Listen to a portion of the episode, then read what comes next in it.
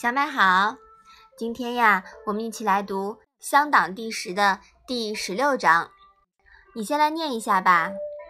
寝不施，饥不克。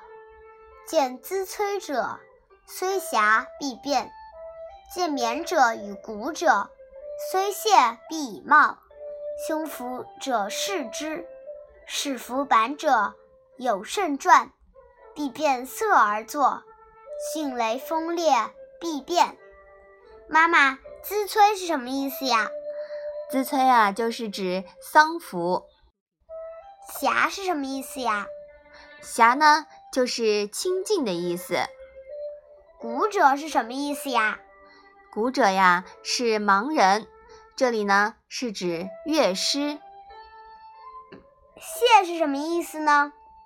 谢呀，是常见、熟悉的意思。胸服是很凶猛的服装吗？当然不是很凶猛的服装，哪有服装很凶猛呀？这里的胸服呀，是指丧服。那士是什么意思呀？这个士呀，同车字旁的这个士，是指古代车辆前部的横木，在这里呢是做动词用的。遇见地位高的人或者其他人时。玉手身子向前微俯，伏在横木上，以示尊敬或者同情。这在当时啊，也是一种礼节。副板者是什么意思呀？副板者呢，是背负国家图籍的人。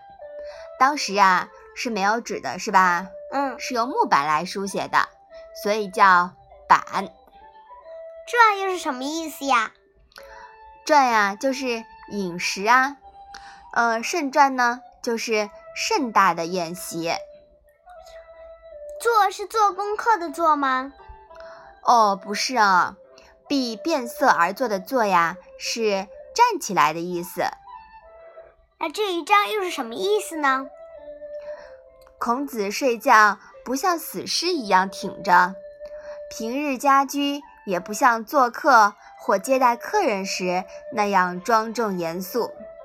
孔子看见穿丧服的人，即使是关系很亲密的，也一定要把态度变得严肃起来；看见当官的和盲人，即使是常在一起的，也一定要有礼貌。在乘车时遇见穿丧服的人，便伏伏在车前横木上，以示同情。遇见背负国家图籍的人，也这样做，以示敬意。做客时，如果有丰盛的宴席，就神色一变，并站起来致谢。